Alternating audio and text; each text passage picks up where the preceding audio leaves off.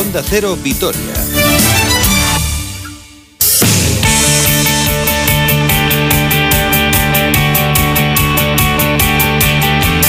Hola, ¿qué tal? Saludos y muy buenas tardes. Una hora 45 minutos 59 segundos. Tiempo para el deporte aquí en Onda Cero Vitoria. Tenemos 14 minutos y 3 segundos para llegar a las 2 del mediodía y les vamos a contar la última hora del deporte en nuestra provincia. Mirando a dos citas, la de mañana en el Bues Arena entre el Vasconia y el Alba de Berlín, pero sobre todo a una muy, muy, muy especial para el Deportivo Alavés el sábado a las 9 de la noche en Mendizorroza frente al Real Madrid en el partido del centenario. Y además un partido que llega después de que ayer estallase la tercera guerra mundial en, eh, la entidad blanca después de caer 2-1 contra el Alcoyano y también en un ambiente no del todo positivo aquí en el conjunto albiazul después de haber sumado solo 5 puntos de los últimos 24. Curiosamente, la última victoria ha sido frente al eh, Real Madrid de Zidane, de momento de Zidane, en el estadio Alfredo Di Stéfano. La verdad es que parece, insisto, eh, que hay una hecatombe en los dos equipos, pero tiempos peores han corrido en las dos entidades, especialmente en el Deportivo Alavés. Está siendo una semana de recuerdos en este centenario con protagonistas y quiero saludar a uno que vivió eh, al Deportivo Alavés, además en dos etapas diferentes y en dos etapas, sobre todo la primera, donde el equipo realmente estaba en problemas muy serios, con descensos administrativos y con la entidad muy, muy cerquita de desaparecer, es Alberto Roto. Hola Alberto, muy buenas. Hola, muy buenos días. ¿Qué tal estás, Alberto? ¿Cómo va todo? Bien, bien. Dentro de la situación que vivimos, pues como todo el mundo, hay que sobrevivir y, y bueno, y saber convivir con, con esta situación que, que nos acecha y que día a día pues parece que nos va minando, pero que tenemos que ser fuertes y, pensar que esto pasará y que, y que saldremos adelante. Mm. Sobrevivir en la vida, que es lo más importante, también sobrevivir en el deporte y tú de eso eh, sabes mucho, Alberto, porque tú viviste, sobre todo en tu primera época aquí en, en Vitoria, en el Alavés, eh, momentos muy complicados ¿no? para la supervivencia del club. Bueno, pues, pues sí, la verdad es que haciendo un símil eh, sobre lo que comentaba al principio, pues eh, nuestro Deportivo Alavés, eh, que va a cumplir 100 años en breve, ya está al caer, pues ha pasado eh, dentro de su historia pues, mucha, pues por muchas vicisitudes, ¿no? Y a mí, eh, mm, por bien o por mal, pues me tocó vivir situaciones muy complicadas, ¿no? Eh, para el club, para el equipo y, bueno pues pues la verdad es que de eso se aprende y hay que hay que recordarlas no como una anécdota no pero pero pero fueron situaciones muy complicadas. Me tocó vivir un un descenso por por impago a los jugadores porque no no cobrábamos y bueno en ese momento la fe decidió que, que denunció y, y, no nos amparó en ese momento nada ni nadie y tuvimos que descender y me ha tocado me ha tocado vivir muy de dentro también ascensos y, y situaciones pues más agradables, ¿no? En aquella temporada 85-86, cuando descendéis, porque en Liga eh, acabáis quintos, pero descendéis por impagos, eh, ¿realmente vosotros pensabais que el, que el Alavés se iba al garete, que desaparecía?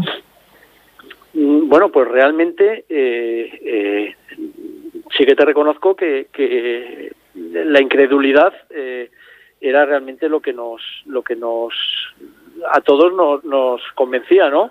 Eh, no, nos, no nos llegábamos a creer que por impago, porque en ese momento pues ya se empezaba, la fe empezaba a coger fuerza, la Asociación de Futbolistas Españoles, ¿no? Y, y bueno, y ya las, sus denuncias pues ya eh, eh, hacían ya mucho daño en, en muchos clubes que se que realmente se comprometían a, a pagar cifras que luego no podían eh, eh, hacerlas, ¿no?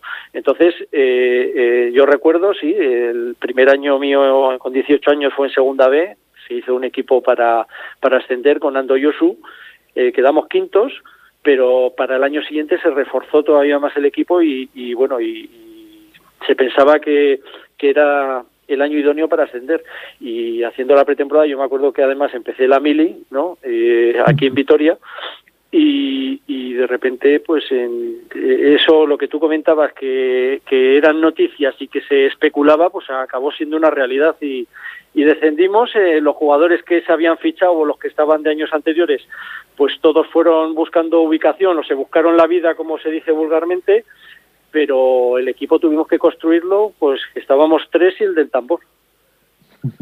Y luego viviste otra, otra época ya mejor, cuando el equipo empezaba poco a poco a recuperar su, su identidad. Eh, en Segunda División B, con aquellos fatídicos playoffs donde el equipo se estrellaba una y otra vez, y pese a aquellos playoffs ¿no? que, que tanta amargura nos dejaron, sí. que vosotros ya la situación era diferente, ¿no? La situación era de más ilusión, ¿verdad, Alberto?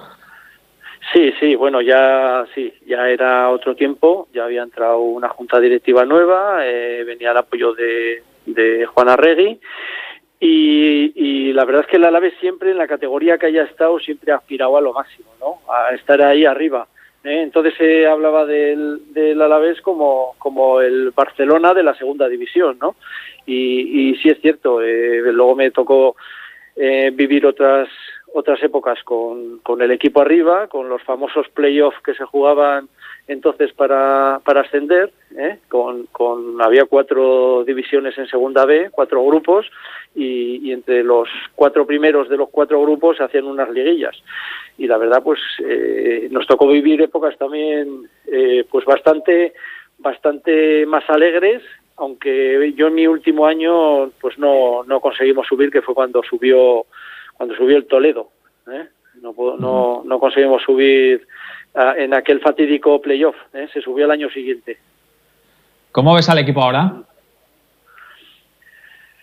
Bueno, pues yo el equipo eh, lo veo ahora que, vamos a ver, a mí el último partido eh, que perdimos no, no, me, no me desagradó. Yo creo que sí que ha habido una reacción a, a la entrada de, del Pitu Abelardo, ¿no? Está claro que habíamos caído en una bucle muy negativa. Yo siempre he defendido que Machín eh, para mí era el mejor fichaje del, del Deportivo Alavés esta temporada del club pero eso tenía dos visiones, tenía una visión positiva y es que estábamos bien dirigidos y tenía una visión negativa que es que eh, en lo que es eh, jugadores no nos habíamos reforzado lo suficiente. Eh, está claro que el equipo, Machín intentó poner su impronta estratégicamente, su, su forma de jugar, creo que es un enamorado del 3-5-2, lo intentó implantar aquí y vio que no tenía los jugadores adecuados.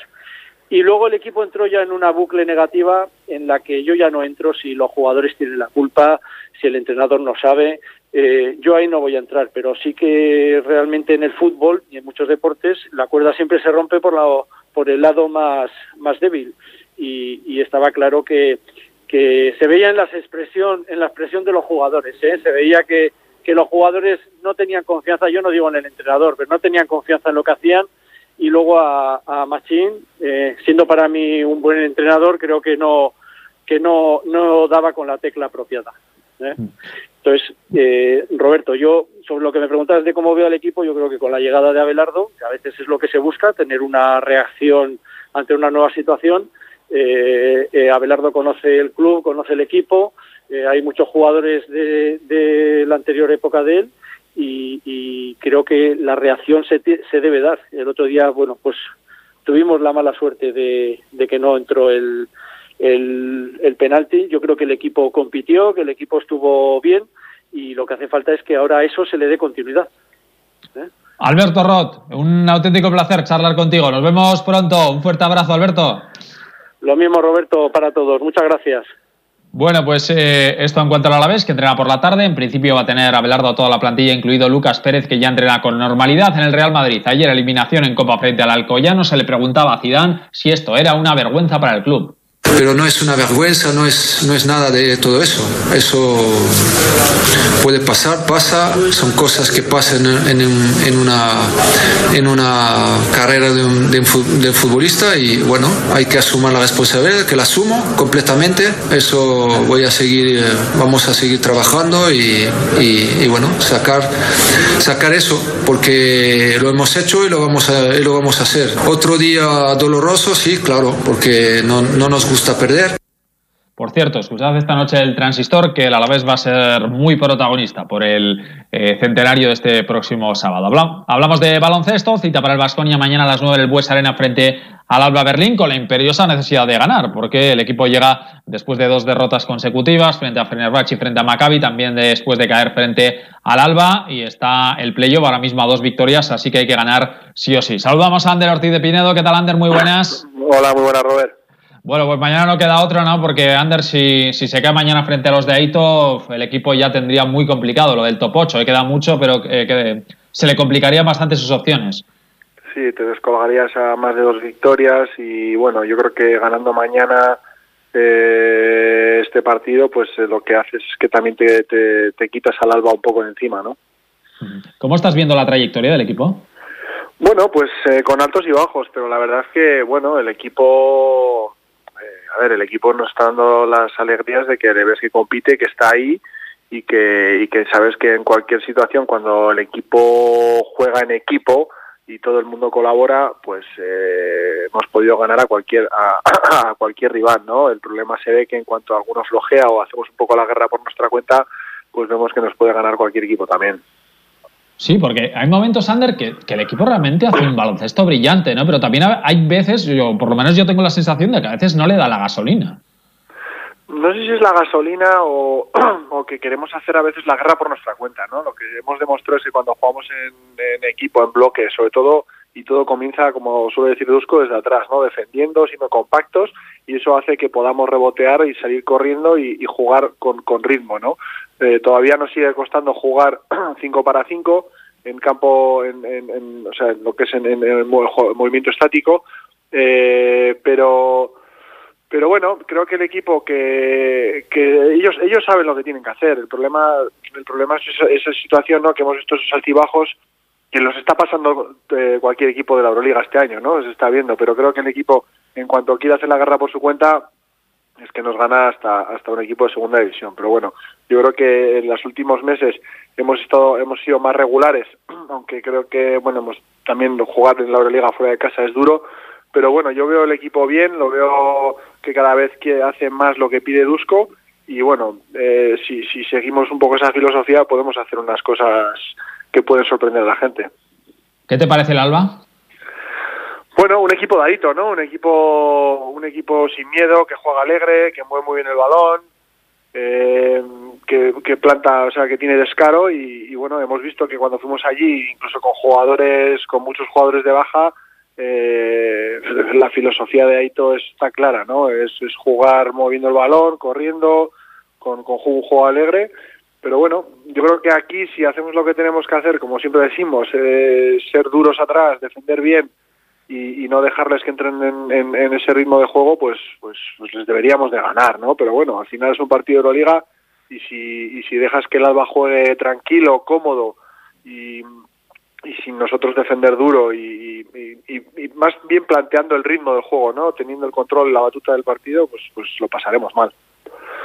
André Ortiz de Pinedo, hablamos en breve. Un abrazo, gracias. Venga, Roberto, chao, hasta luego. Así Beilimane dio para el conjunto alemán.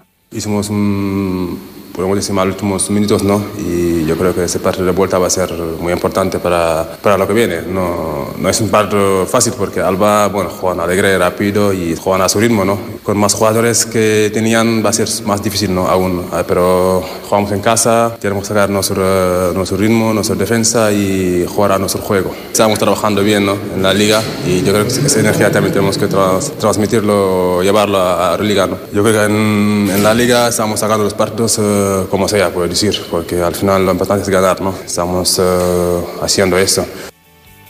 Para hoy, prácticamente toda la jornada, Zenit Efes, Panathinaikos Kinky, Maccabi Real Madrid, en Villerban Valencia Basket, eh, Milán frente al Bayern de Múnich, para mañana el CSK Fenerbahce, Estrella Roja Barcelona y Zalgiris Olympiacos. Aquí lo dejamos, lo dicho, escuchen a la noche el transistor con José Ramón de la Morena, que hoy era la vez será muy protagonista. Nosotros les esperamos mañana. Adiós. Son las